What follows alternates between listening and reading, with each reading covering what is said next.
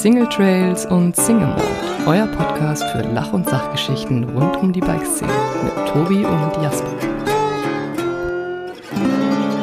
Herzlich willkommen zu Folge 69 bei Single Trails und Single Mold. Wir hatten gerade ein, zwei schöne Tage. Jetzt steht eine Regenwoche bevor, aber das Wetter ist heute nur halb wichtig. Denn der Tobi hat seinen Ton wieder vergessen auszumachen im Hintergrund. Hallo auch von meiner Seite. Äh, Tobi hat nämlich ähm, eine Woche massives Rennradfahren jeden Tag quer durch Deutschland hinter sich. Wer uns ein treuer Folger und Zuhörer ist, der hat es mitbekommen in der Sondersendung mit Steffi Maat, in der Tobi angekündigt hatte, was sie vorhaben. Jetzt bist du wieder zu Hause und ähm, sitzt, glaube ich, im Rollstuhl, oder? Um die Beine wieder zu regenerieren. Ja, genau. Fast. Fast. Ähm, ich sitze tatsächlich seit, seit gestern Abend bin ich hier wieder zu Hause. Wir wollten ja eigentlich noch ein bisschen länger fahren. Ähm, beziehungsweise hätten wir die ganze Tour in zwei Tagen länger gemacht. Aber wir haben gedacht, wir fahren einfach ein bisschen schneller und ähm, sind schneller auch wieder zu Hause. Von daher kann ich tatsächlich jetzt hier meine Beine hochlegen und mit dir diesen Podcast machen. War das wirklich so? Ja, Also ihr seid einfach schneller gefahren, habt irgendwie an einem Tag zwei Leute abgefrühstückt und dann habt ihr euch hinten raus Tage gespart oder wie lief das ab? Äh, Wir haben ähm, zum einen mehrere Touren zusammengelegt und sind dann anstatt äh, 120, 180 am, am Tag gefahren und so. Und dadurch haben wir uns halt schon mal über die Zeit einiges gespart. Und wir hatten durch ein paar Zwischenfälle nicht mehr so viel Zeit bei den Athleten selber. Das kam aber eher ähm, von den Athleten, weil Manu Fumisch zum Beispiel sich ja schwer verletzt hatte Oh, krass. und jetzt mittlerweile mit einer angepickten äh, Lunge und gebrochenen Rippen und Schulterblatt sich eigentlich nicht mehr so richtig vom Sofa wegbewegen kann. Von daher ist Radfahren mit dem äh, ausgefallen. Na dann auf diesem Wege erstmal äh, gute Besserung an Manuel Fumic. Das hört sich echt nicht so gut an. Ja, der hat, ähm, hat eine Wurzel übergesehen und ist äh, eingeschlagen. Scheiße. Genau. Und äh, nee, dadurch hat sich das halt alles ein bisschen verkürzt und wir haben einfach weniger Ruhetage gemacht. Was weißt du ja als Profisportler, weniger Ruhetage ist immer eine super Idee. Hey, mit dem richtigen Mindset ist das überhaupt kein Problem. So schaut's nämlich aus. Ich habe dir gerade einen Ball zugespielt, dass du eigentlich das heutige Thema vorstellen könntest, aber der ist, glaube ich, nicht angekommen. Doch, doch, der ist angekommen, der ist angekommen. Unser heutiges Thema ist Mindset. Ähm, und zwar, wie man sich auf solche Touren, wie der Tobi die gemacht hat, oder auch wie man äh, sich als Rennfahrer in gewisse Mindsets begibt, welche Probleme es dabei geben kann und ähm, welche Hürden man allein mit dem richtigen Mindset meistern kann. Genau. Ähm. Und was es auch für Spielereien zwischen Profisportlern gibt, die, ja, wo man halt wirklich mit äh, Körpersprache oder mit irgendwelchen einfach nur ganz kleinen Bewegungen Tactical den anderen Games. so ein bisschen, Tactical genau, Games before the den start. anderen so ein bisschen aus der Ruhe bringen kann. Das ist unser Thema. Wie geht's dir denn jetzt? Also du, du sagst, du hast jetzt eine Woche äh, Rennrad hinter dir. Also mach noch mal kurz aktuell. Ihr seid ja über 1000, 1200 Kilometer, glaube ich, seid ihr gefahren in einer Woche. Genau. 1200 Kilometer in acht Tagen und ähm, 1200, nee, äh, 12.000 Höhenmeter. Absurd. Absurd. und sind von Dresden an Chiemsee, dann in die Schweiz, dann nach äh, Malberg, wo Markus Klausmann wohnt und von dort aus zurück nach Kirchheim, wo Manu Fumic wohnt. Also seid ihr jeden Tag irgendwie 1500, 1800 Höhenmeter gefahren, oder? Also Genau. jetzt mal nicht ganz Kopfrechnen war noch nie so meine Stärke, aber wenn ich mal so 14 durch zwei, äh, durch sieben teile, komme ich auf ungefähr zwei. Äh, also äh, im Prinzip 1800 Höhenmeter oder sowas am Tag. Also das ist schon Genau, ja. crazy. Also der erste Tag hatte, glaube ich, schon gleich mal 2300 oder so. krass. Und der letzte Tag hat es auch nochmal richtig in sich und äh, die dazwischen auch. Echt abgefahren. Also ich ziehe wirklich meinen Hut vor eurer Leistung. Ähm, ich habe mich tatsächlich ähm, habe ich ähm, mal darüber nachgedacht, auch mal so ein Projekt zu machen, weil für mich ja Langstrecke eine absolute Qual ist. Für die Leute, die den Podcast schon länger hören, ja, die wissen das wahrscheinlich, dass ich einfach echt nicht so gerne länger als eine Stunde im Sattel sitze und dass zwei Stunden schon irgendwie eine Qual für mich ist. Ähm, und ich hatte überlegt, ähm, tatsächlich mal so eine Bike-Transat mitzufahren. Und das sind ja auch irgendwie so abartig viele Höhenmeter in einer Woche. Und da habe ich mich dann tatsächlich eher vor gesträubt, das durchzuziehen und habe mich nicht getraut. Ähm, Mei, ich könnte jetzt natürlich auch auf Corona schieben und sagen, ja, Corona hat die Bike leider abgesagt, deswegen konnte ich nicht mitfahren. Aber ganz ehrlich, ähm, ich habe auch noch nicht rechtzeitig angefangen mit dem Trainingsplan dafür.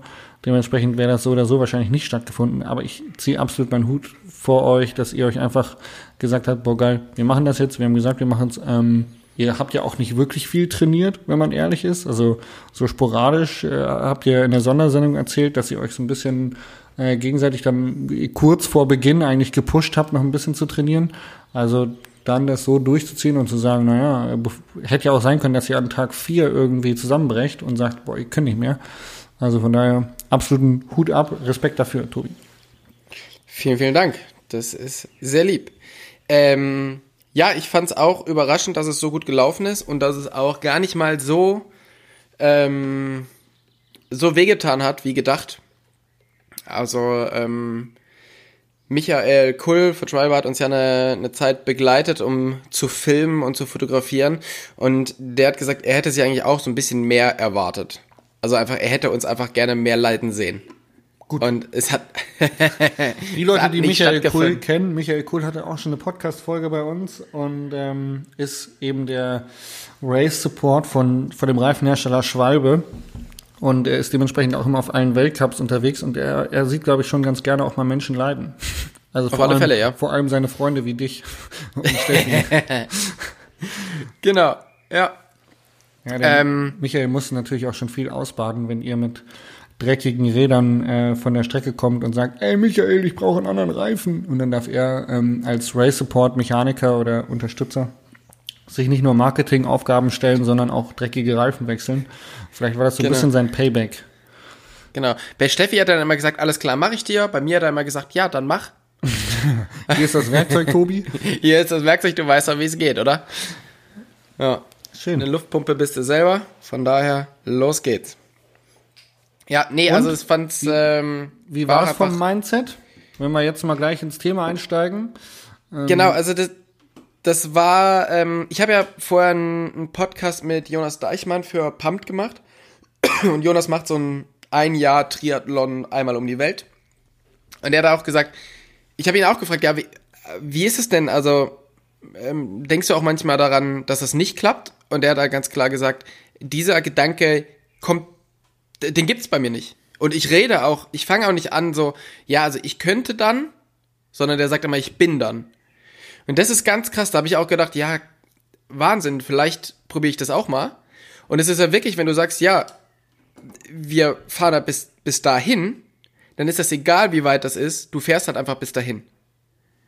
Und wenn du gar nicht diesen, die, diesen, dir selber diesen Ausweg schaffst, abzubrechen oder, ähm, oder kürzer zu fahren oder einfach mal, ja, sondern wenn du dir selber diesen Druck aufbaust, dann funktioniert das relativ gut.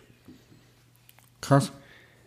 Und das ist, ähm, ich weiß nicht, es hat wahrscheinlich schon jeder darüber geredet, jeder Podcast und wahrscheinlich hat es auch fast jeder gesehen.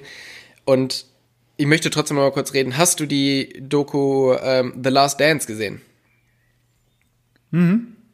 Klar. Da geht, es geht um Michael Jordan und um die letzte Saison, also um seine Karriere bei den Bulls und um die letzte Saison, wo sie ähm, nochmal den Titel gewinnen wollen. Und das ist so krass, da machen, springt ja auch über das Thema Mental Games und Michael Jordan hat die Fähigkeit, sich Sachen, der erfindet Sachen, um sich zu motivieren.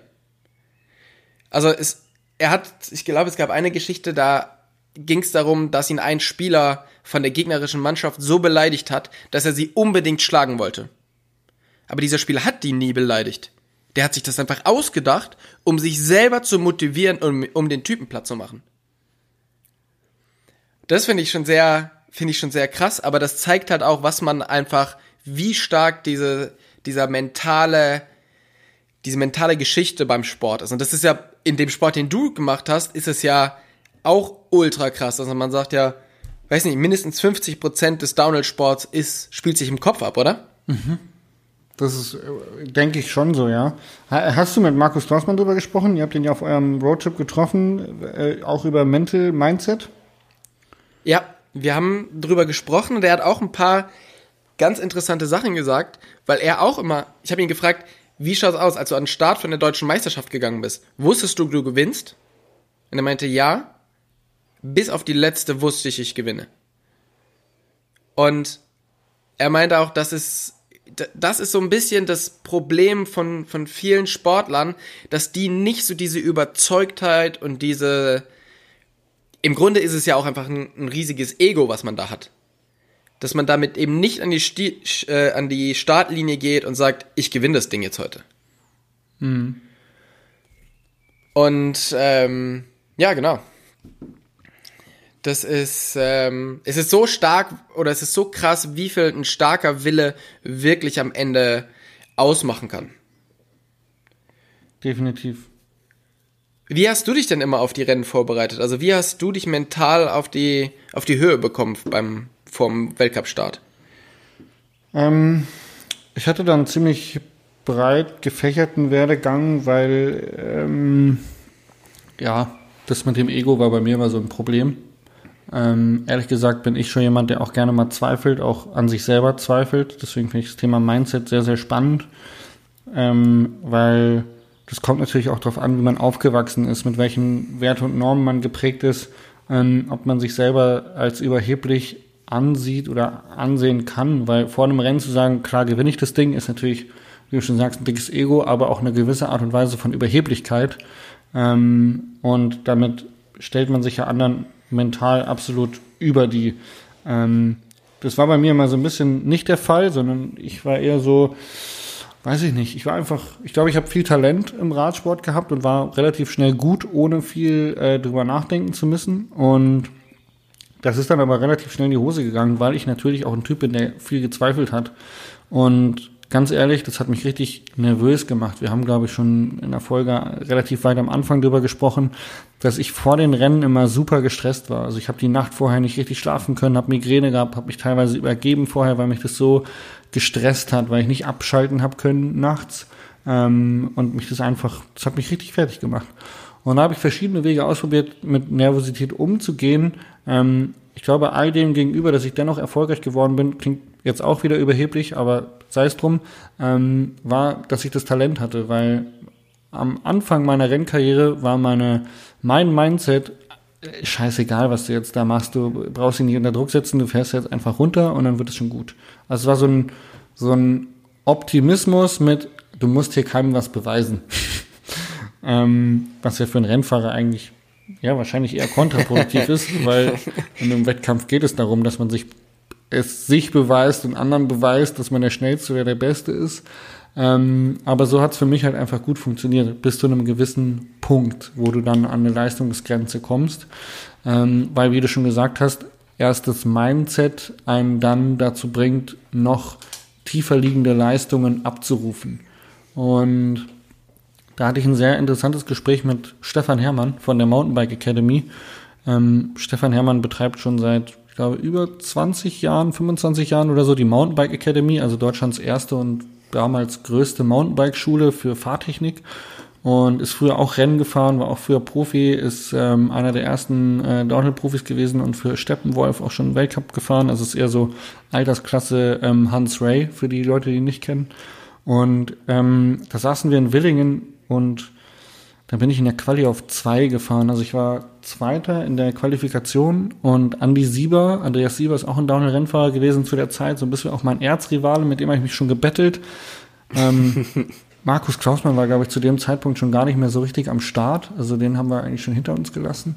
Und ähm, dann habe ich mit Stefan Herrmann im Auto gesessen und sagte so, er hat mich gefragt so, hey, wie läuft's? Und, und er sagt, ja, ganz gut, ich bin Zweiter und ähm, aber Andi Sieber ist vor mir und ach, der ist unschlagbar. Also ich denke, morgen Podium ist drin, aber auf eins wird es, glaube ich, nicht ganz reichen. Und dann war er richtig empört, er war richtig sauer, dass ich das gesagt habe.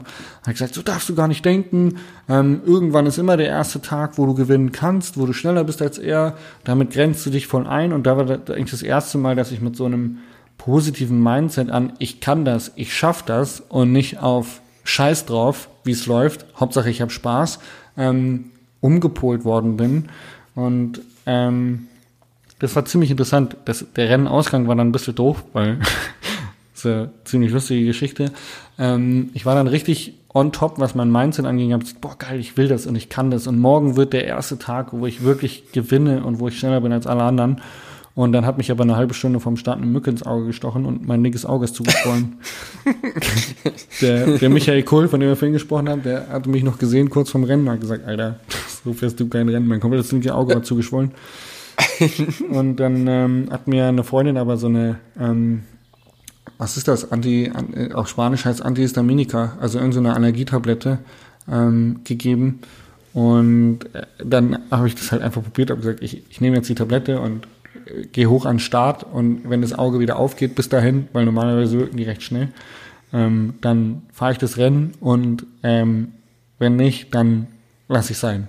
dann fahre ich halt wieder runter und habe halt im Lift schon die ganze Zeit meine verspiegelte Brille aufgesetzt, damit es keiner sieht, wegen Mindset und taktische Spiele vom Start, wo wir auch später nochmal drauf zu sprechen kommen. Ähm, damit keiner sieht, dass ich benachteiligt bin und habe mich total souverän oben hingestellt und bin wirklich zum ersten Mal beim Downhill-Start aus dem Häuschen mit dem, wirklich zum allerersten Mal mit dem Mindset, ich will heute gewinnen und ich werde heute gewinnen.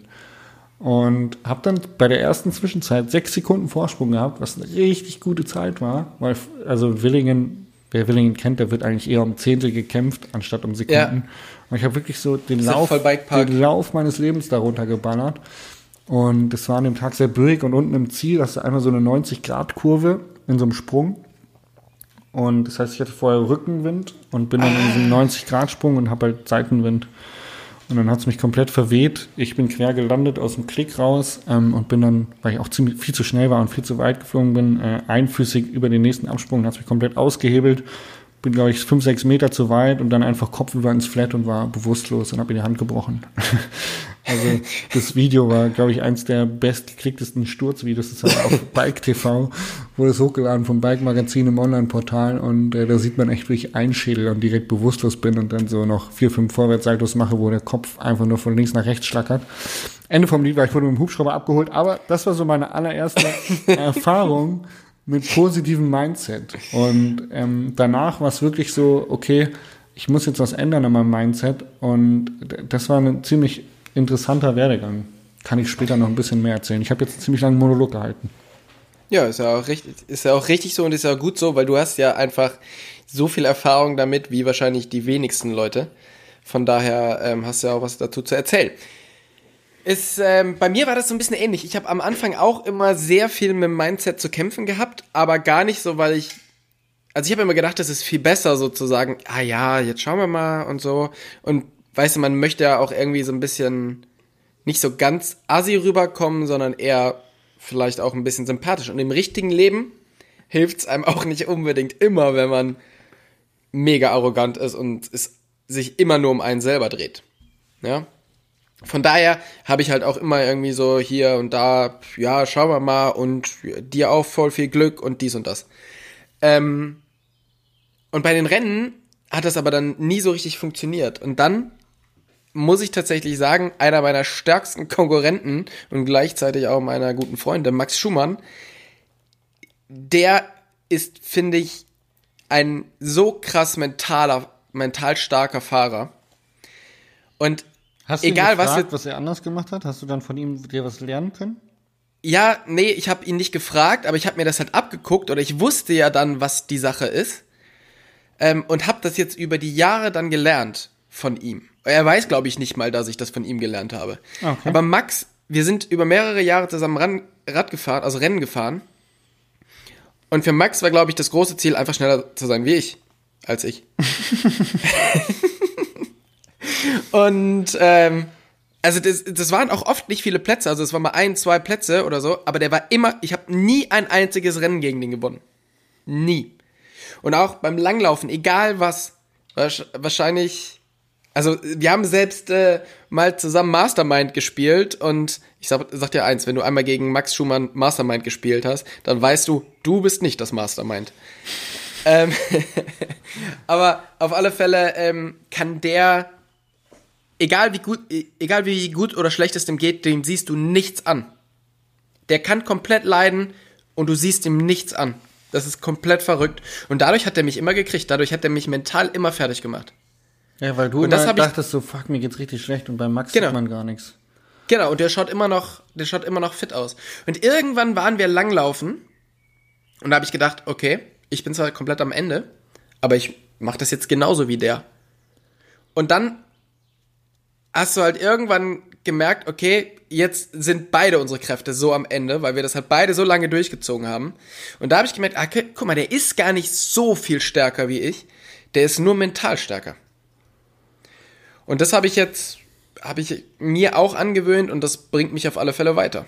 Also man muss dazu sagen, äh, für diejenigen, die Max Schumann nicht kennen, Max Schumann ist auch ein Mountainbike-Profi und ähm, Enduro- und EWS-Fahrer früher gewesen und dementsprechend auch sehr fit, muss man dazu sagen.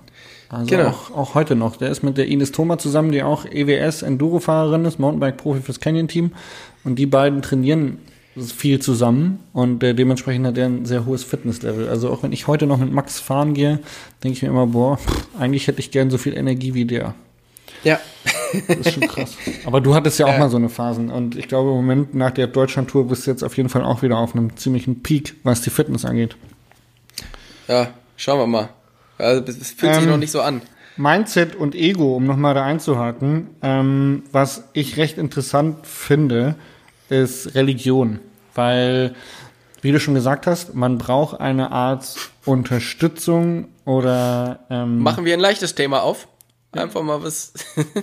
Nee, ähm, es geht ja um dieses Thema, was, wie du schon gesagt hast, dass der, der Klausmann gesagt hat, er wusste, dass er gewinnt. Ähm, Ja. Da gibt es aber viele Menschen, die sich nicht, die sich selber nicht über andere stellen können, weil es ja auch, ehrlich gesagt, die bessere Variante ist, nicht zu sagen, ich bin der Überheblichste und ich bin der Beste, sondern auch mal einen gesunden Menschenverstand einzusetzen und zu sagen, naja, ich bin ja nicht der Beste, aber ich kann das Ding trotzdem gewinnen. Ähm, also mal nicht so dickes Ego haben, sondern da gibt es andere Möglichkeiten und Religion ist sehr, sehr spannend. Ähm, weil Christian Texter zum Beispiel ist ähm, sehr christlich gläubig und ähm, es hilft ihm, glaube ich, enorm, weil er einfach, der kriegt so eine Kraft darüber, weil ähm, so ein bisschen wie im Islam, da sagen die Leute immer Inshallah, das bedeutet so viel wie so Gott will. Und ähm, im Prinzip ist es so ein bisschen die Verantwortung abgeben an, Ja. an Gott und zu sagen, so Gott will, werde ich dieses Rennen gewinnen.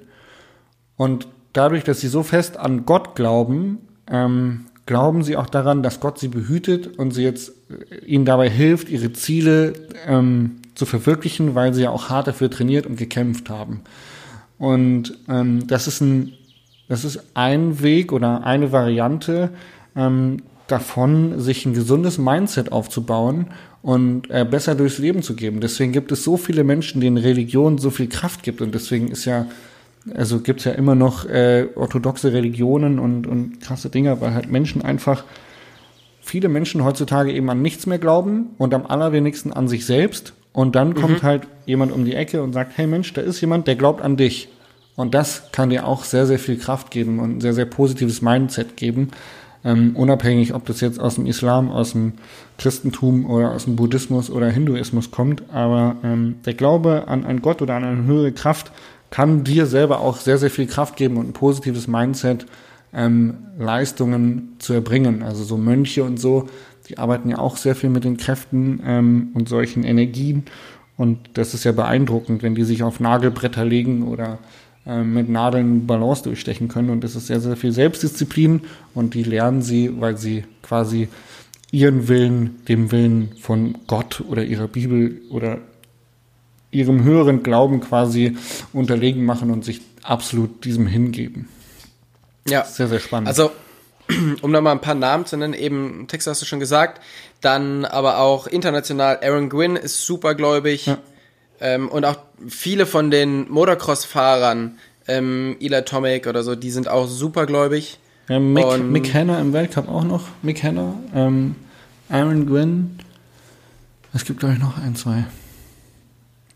Aber ja, es gibt noch, sehr, sehr gibt wirklich spannend, noch viele. Ja. Und wenn man das mal so erklärt, dann, dann versteht man das ja auch ganz gut, dass man einfach diesen, diesen Druck einfach abschieben kann und man, man glaubt halt eher an, an den Gott, der, da, der möchte, dass das, äh, dass das passiert, wie dass man an sich selber glaubt. Also es äh, ist auf alle Fälle so, wie du es erzählt hast, äh, nachvollziehbar. Wenn jetzt dich jemand fragt, Tobi, und sagt, hey, ich habe jetzt voll Bock, ich will nächstes Jahr einen Marathon laufen. Und ähm, du bist ja jetzt jemand, wenn ich das mal so salopp sagen darf, der sich einfach Hals über Kopf in Sachen reinstürzt ähm, und sagt, naja, was kann schon schiefgehen? Ähm, und sich dann aber halt auch durchbeißt. Also du bist auch sehr leidensfähig und sagst dann halt, ich zieh's jetzt durch, egal wie weh es tut. Ähm, aber es gibt ja andere Menschen, die das vielleicht nicht können oder sehr große Angst davor haben. Ähm, wie würdest du denen, was würdest du denen sagen, wenn sie sagen, oh, Zweifel, Marathon nächstes Jahr würde ich nie im Leben schaffen? Was würdest du denen mit auf den Weg geben nach deiner Vorbereitung für die Deutschlandtour? Ja, also ich meine, klar, wir sind im Thema Mindset und äh, man sollte sich halt nicht fragen, also wenn man sich entschieden hat, das zu machen, sollte man nicht fragen, ob man das schafft, sondern nur, wie man das schafft. Und dann, ich meine, ich habe so lange Sport gemacht, dass ich natürlich weiß, wie ich mich vorzubereiten habe, aber diese kleinen Sachen, es bringt, macht immer super viel Sinn, dann wirklich mit einem Trainer eine vernünftige, ein vernünftiges Aufbautraining zu machen. Weil sowohl du wie auch ich, wir haben ja schon eine Grundfitness, bringen eine Grundfitness mit, die uns halt über so Sachen hilft. Aber es sind halt ganz viele Kleinigkeiten, die man auch wissen muss in so, in so Langdistanzgeschichten äh, oder grundsätzlich im Training, die dann wirklich viel ausmachen. Das heißt, sich wirklich gut informieren und dann sich das Ziel setzen und das Ziel verfolgen und einfach den, den Weg gehen. Gut, das klingt jetzt das relativ einfach, zu sagen, ich setze mir ein Ziel und gehe dann einen Weg. Weil äh, da, da ist jetzt das Mindset irgendwie noch nicht wirklich drin vorgekommen. Ja, doch, dass man halt einfach nicht sagt, ähm, schaffe ich das oder schaffe ich das nicht, sondern du sagst, okay, wie schaffe ich das? Also du suchst quasi den Weg, der dich zum Ziel bringt. Und du gehst nicht einen Weg und guckst mal, ob der dich zum Ziel bringt. Weil du weißt, du schaffst das. Wenn du einen Marathon läufst, dann wirst du den, wenn, also es kommt ja nicht darauf an, ähm, was du für ein Mensch bist, sondern es kommt darauf an, wie bereitest du dich vor. Mhm. Also du wirst irgendwie, wirst du den schaffen. Definitiv. Und die Frage ist halt nur, wie ist der Weg? Und wenn du mit dem Glauben daran gehst, Sachen zu schaffen, dann ziehst du die Sachen auch durch. Bin ich mir, bin ich mir ganz sicher. Ich glaube, ich, ich sehe das ein bisschen anders, weil ich glaube, dass wenn Menschen einfach, keine Ahnung, von Grund auf faul sind und sich motiv nicht motivieren können, Sport zu machen. Und zum Beispiel, also bestes Beispiel sind ja so Neujahrsvorschläge, ne? Du hast jetzt irgendwie einen Jahreswechsel und sitzt mit deinen Freunden zusammen und sagst, boah, geil, ähm, 2020 wird mein Jahr, ich werde einen Marathon mitlaufen. Und dann hält das zwei Wochen an und ähm, sie trainieren alle fleißig und haben sich vielleicht sogar einen Trainingsplan gekauft und dann kommt das Arbeitsleben wieder am 6 wenn dann die Arbeit wieder losgeht, äh, sitzt man wieder ähm, 40 Stunden die Woche im Büro und dann ist vielleicht noch scheiß Wetter, weil zwei Wochen Regenwetter und ja, dann ist man schon mal eine Woche nicht gelaufen und dann läuft man wieder, hat man Muskelkater, lässt man nochmal drei Tage aus ähm, und schwuppdiwupp ähm, hat man das Trainieren wieder sein gelassen. Kann es sein, dass ein Wecker klingelt? Mein Wecker klingelt. Ist ja interessant. Ich wusste gar nicht, dass ich einen Wecker habe. Ähm, bis ähm, Viertel vor fünf kann man schon mal aufstehen.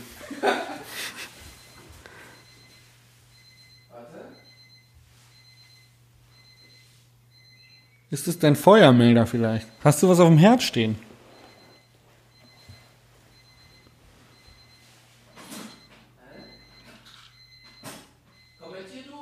Ach so, ähm, du, du, du sitzt gar nicht mehr vor Mikrofon, oder was? Muss ich, muss ich das jetzt erzählen? Also für die Leute, die es nicht mitbekommen haben, Tobis Wecker klingelt. Tobi sitzt nicht mehr vor Mikrofon. Er läuft gerade durch seine Wohnung und versucht das Piepen abzustellen. Jetzt ist es aus, jetzt ist es wieder an. Es piept. Immer noch.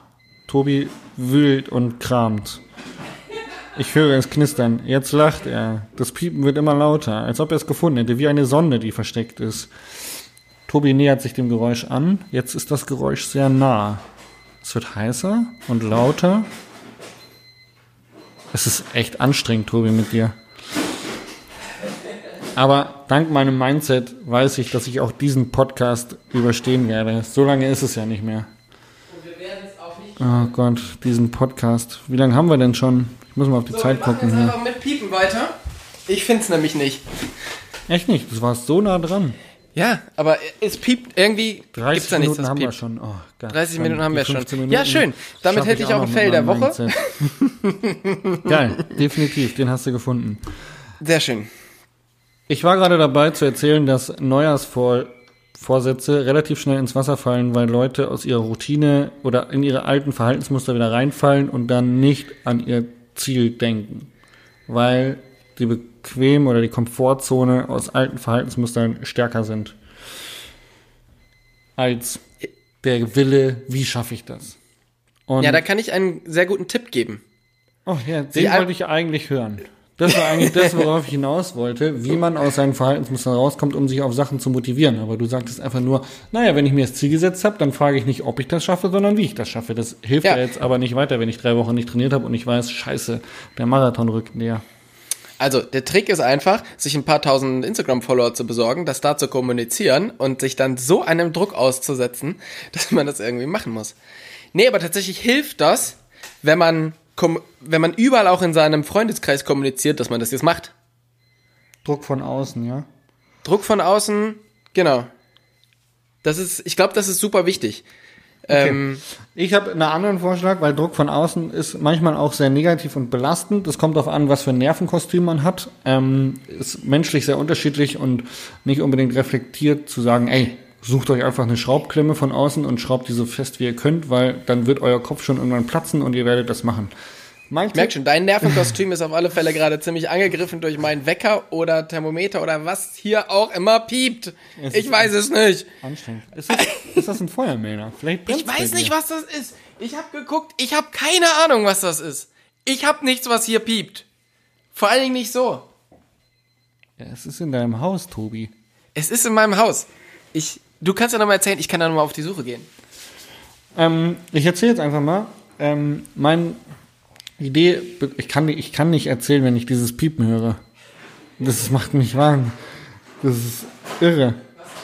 Heute Morgen bei den Sprachnachrichten schon konnte ich nicht. äh, Ich stelle jetzt einfach diese komplette Box, die piept raus. Was ist denn in dieser Box drin? Mach doch die Box einfach auf.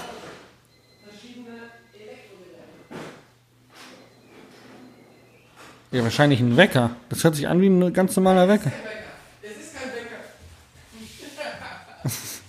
es ist kein Wecker. Ich habe keinen Wecker. So, da bin ich wieder.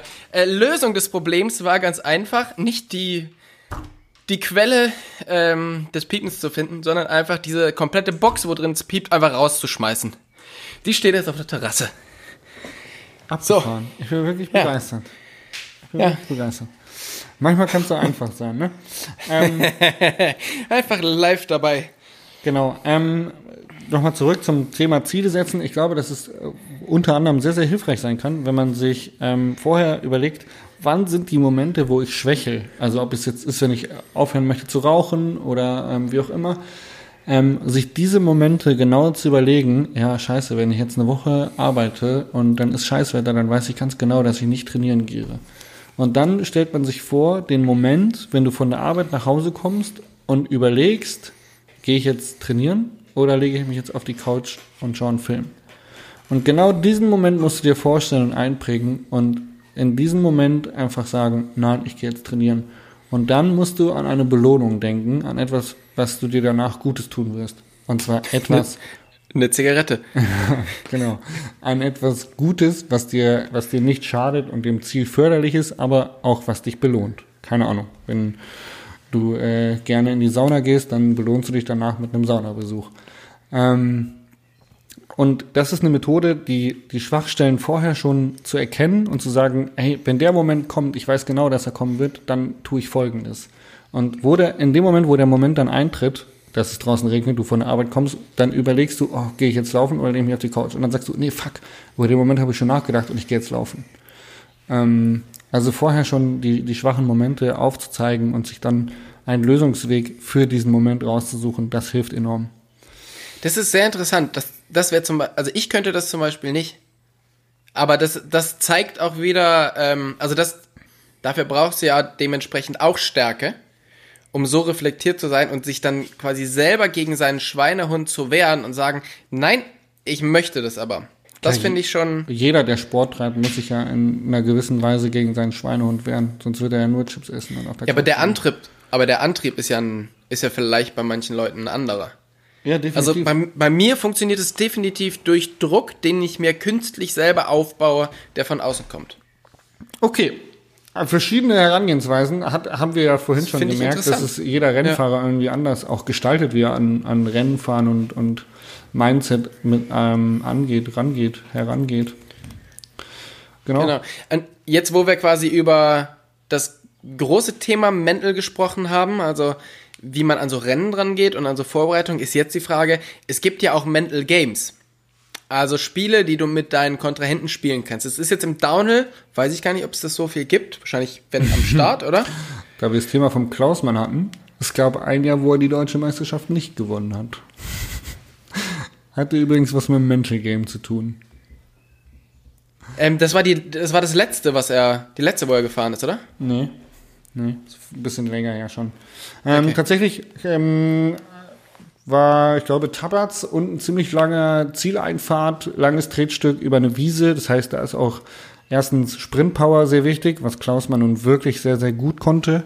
Ähm, Im Vergleich zu allen anderen, weil er einfach am härtesten trainiert hat, muss man ehrlicherweise sagen. Also er war immer der professionellste Fahrer von allen. Ähm, und trotzdem haben, haben die anderen Fahrer gesagt, Mensch, dieses Jahr wäre es ja mal ganz schön, wenn jemand anders gewinnt. Und ähm, es gab so ein Gentleman's Agreement und ein paar Leute haben über Skinsuits gesprochen. Und am Ende hat aber gesagt so, ja, keiner fährt ein Skinsuit. Nein, wir fahren kein Skinsuit. Für die Leute, die nicht wissen, was ein Skinsuit ist, ein Skinsuit sieht einfach aus wie eine Rennradklamotte, allerdings in ein Einteiler, ähm, gerne auch langarm und langbeinig, den man über die Protektoren beim Downhill getragen hat, vor allem bei Weltmeisterschaften, um windschnittiger zu sein, weil es auf einer Strecke tatsächlich je nach Länge gerne mal zwei bis fünf Sekunden gebracht hat, einfach mit windschnittigeren Klamotten zu fahren. Haben sie vorher darüber gesprochen, dann haben sie halt natürlich so nach außen die Antwort klingen lassen, nee, keiner fährt mit dem ähm, Skinsuit, äh, es sieht scheiße aus, machen wir nicht. Was soll denn das, wenn alle normal fahren, dann ähm, ist es ja auch kein Nachteil für irgendwen. Das war so Gentleman's Agreement und dann ähm, ging es zum Rennlauf hoch und äh, oben am Start stand dann die komplette Top 20 oder Top 10 im Skinsuit, außer der Klausmann. ähm, Boah. ja. Und das war das Jahr, äh, wo Klausmann kein deutscher Meister geworden ist, weil er dann so unter Druck geraten ist, dass auf einmal sein Ich gewinne das wahrscheinlich nicht mehr zum Ich gewinne das geworden ist. Ich kenne es nur aus Erzählungen, das war, glaube ich, vor meiner Zeit, aber ähm, war sehr spannend. Fand ich sehr, sehr Aber- spannend. Fand ich auch einen lustigen Move, muss man auch mal ehrlich sagen, Ja, was das ist- Mental die- Games angeht. Die Geschichte gibt's ja andersrum. Ähm, deshalb haben ja deine beiden Teamkollegen Steve Pete und äh, Greg Minner mit ähm, Fabio, äh, Fabian Barell eine Rechnung offen. Weil ich glaube, es war bei der WM oder so. Da war es nämlich genau andersrum. Alle haben gesagt, okay, wir boykottieren den Skinsuit. Ja. Und Fabian hat sich oben ausgezogen und hatte ein Skinsuit drunter. Ja. Und ist dann als einziger so gestartet. Ja, aber am Ende des Tages geht es um Gewinn und das haben die Franzosen da ja schon immer ganz gut verstanden. Ja. ähm, es gibt halt viele Mental Games und ähm, naja, es gibt halt auch so, so kleine Spielchen, wenn du jetzt zum Beispiel Rennrad fährst und du fährst immer so eine halbe, so ein halbes Rad vorne. Zum Beispiel. Das ist immer so eine, so eine schöne Sache, womit du andere Leute auch komplett fertig machen kannst. Super ätzend. Du bist so einer, ne? Nee, nee, nee, weil ich das, ähm, ich ertappe mich hin und wieder mal damit, aber dann versuche ich mich immer wieder zurückzunehmen. Aber es gibt halt auch noch äh, verschiedene andere Sachen. Zum Beispiel ähm, Wasserflasche auskippen vorm Berg. Also quasi, ich bin, ich bin so fit, dass ich hier kein Wasser mehr brauche. Also quasi diese, Gewicht ballastlos werden. ja, einfach diese, diese wahnsinnige, ähm, nee, Freunde, also ich bin hier noch nicht müde. Also ich kann, ich brauche das alles nicht. Ich ziehe da durch. So Sachen. Oder ähm, es ist ja auch ganz oft so, wenn du, egal ob du jetzt Cross-Country fährst, äh, siehst oder ob du Rennrad siehst, es gewinnt ja meistens nicht der, der vorne den Sprint anfährt, sondern es gewinnt ja meistens der, der sich ein bisschen zurückfallen lässt. Und wenn du siehst, ja. wenn du siehst, wie, ähm, wie Nino Schurter oder ich weiß jetzt gar nicht, bei welchen Rennen das war. Also die lassen sich ja komplett zurückfallen, die werden super langsam und belauern sich eigentlich so in Schrittgeschwindigkeit, bis einer anzieht. Weil keiner möchte zu früh gehen. Ja. Und da gibt's halt so, so verschiedene Spielchen, die man halt machen kann. Und gerade immer mit der wahrscheinlich meistens dann doch nicht mehr so ganz vorhandenen Kraft nochmal anzugeben, ähm, das bringt extrem viel und macht den anderen mental komplett fertig. Wenn du denkst, der andere hat noch so viel Kraft, du hast eh keine Chance gegen den hier zu gewinnen. Das macht dich mental so, so unglaublich, so unglaublich schwach. Also da gibt's halt so ein, zwei Spiele, die man Ein zum Beispiel davon ist ähm, Philipp Volz. Der hat mir das mal erzählt. Der hat so sein erstes Straßenrennen gewonnen. Philipp Volz hat ähm, Atlantic Cycling auf La Palma, wo wir auch schon viele drüber gesprochen haben, ein Bike-Guide-Unternehmen auf der Insel La Palma. Und der war früher eben Straßenprofi und ist Rennradfahrer gewesen. Und der hat erzählt, ähm, sein erstes Rennen hat er gewonnen ähm, mit folgender Taktik. Und zwar hat ihm sein Trainer gesagt, Philipp, du greifst bergauf dann an, wenn es dir am meisten wehtut. Wenn du denkst, du kannst nicht mehr, gehst du aus dem Sattel und gehst in Sprint.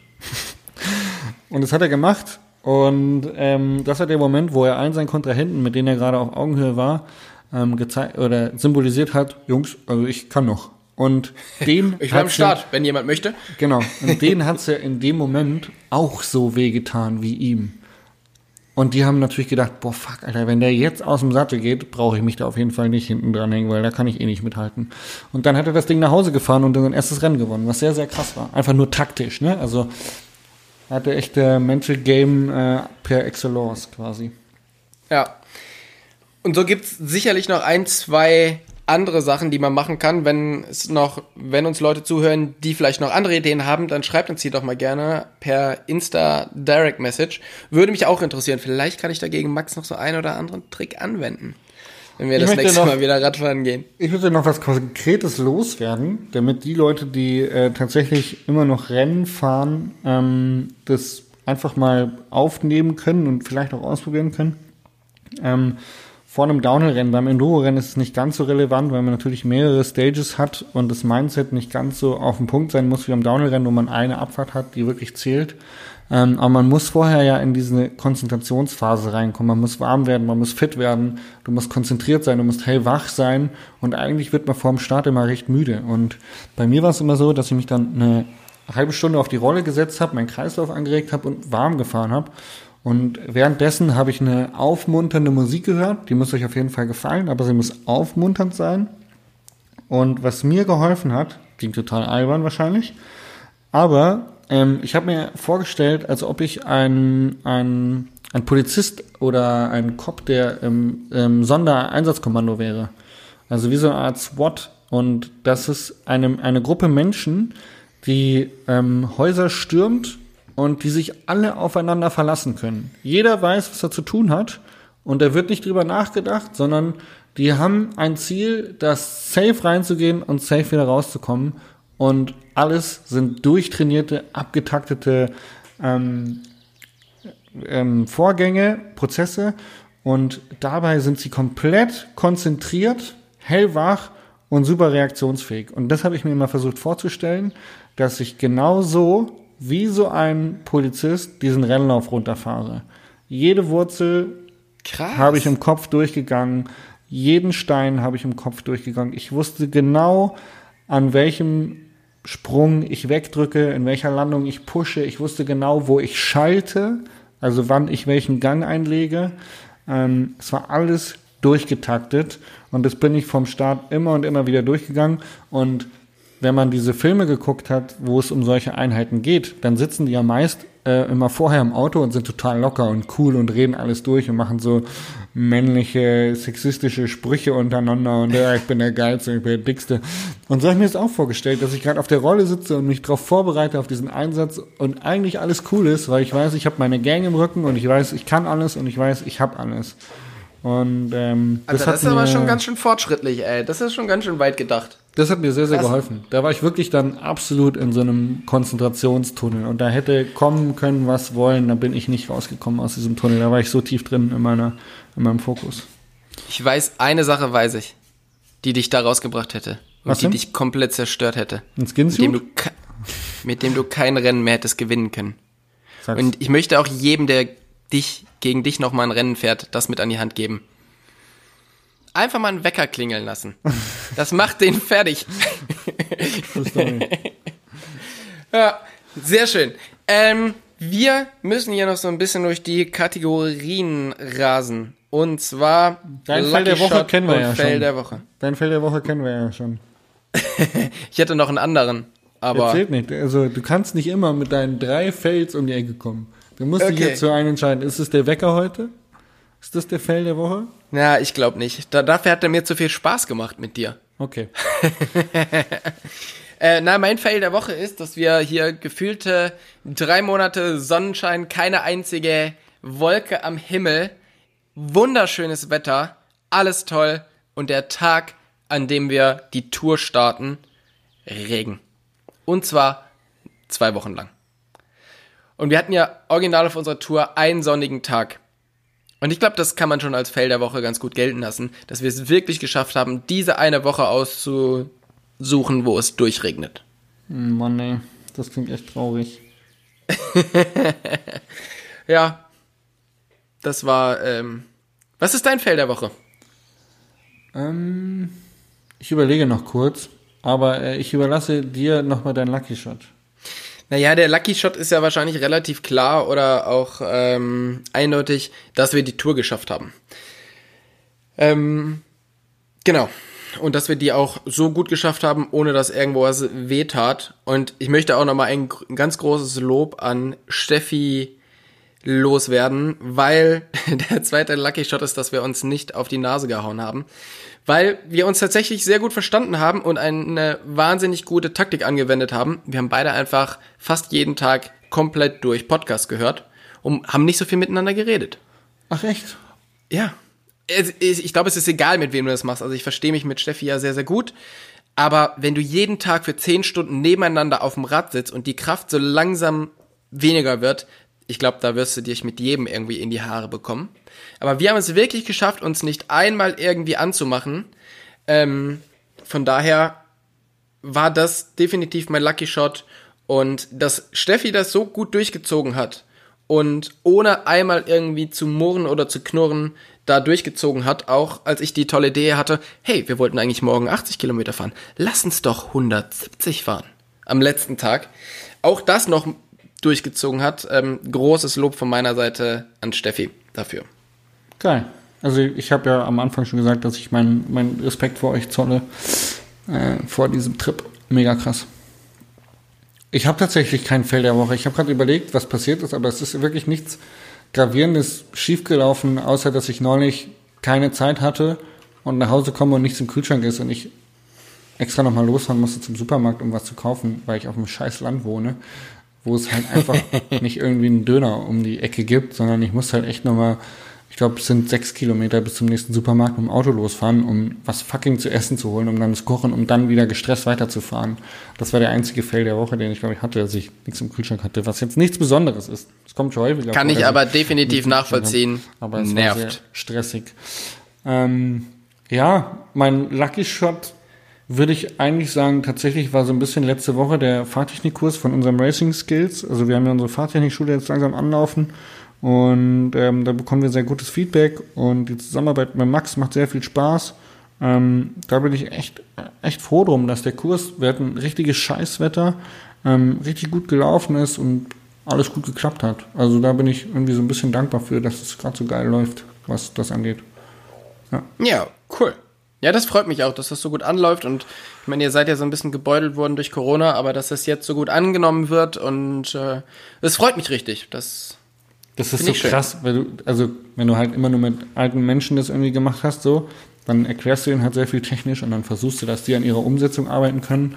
Und bei den jungen Nachwuchsrennfahrern, da brauchst du nicht viel erklären, weil die sitzen eigentlich intuitiv richtig auf dem Fahrrad und dann machst du so, du drehst so ein bisschen wie in so einem Equalizer, so zwei, drei Sachen, sagst du, hey, versuch mal hier ein bisschen weiter vorne zu bleiben und ähm, da ein bisschen dosierter die Kraft einzusetzen und zack, bumm, rauschen die an dir vorbei und du denkst so, boah, geil, krass. Ja. Das macht Während du so bei dem, bei dem Alten sagst, äh, ma, versuch mal ein bisschen weiter nach vorne zu, zu gehen. So? Nee, das ist hinten. Okay. Ja, traurig aber wahr. Ja. Äh, also macht schon Spaß, mit jungen Leuten zu arbeiten. Ja, finde ich auch super, dass ihr das macht, weil ähm, wir wissen alle, das, was Kinder und Jugendliche lernen, kriegst du im Alter einfach nicht mehr drauf geschafft. Ähm, Super Sache. Super Sache. Von daher. Mega cool. Hey, vielen, vielen Dank für die Zeit. Ähm, und wir hören uns nächste Woche wieder. Hasta luego. Auf Wiedersehen. Danke fürs Zuhören, liebe Zuhörer. Tschüss. Ciao, ciao. Ich auch.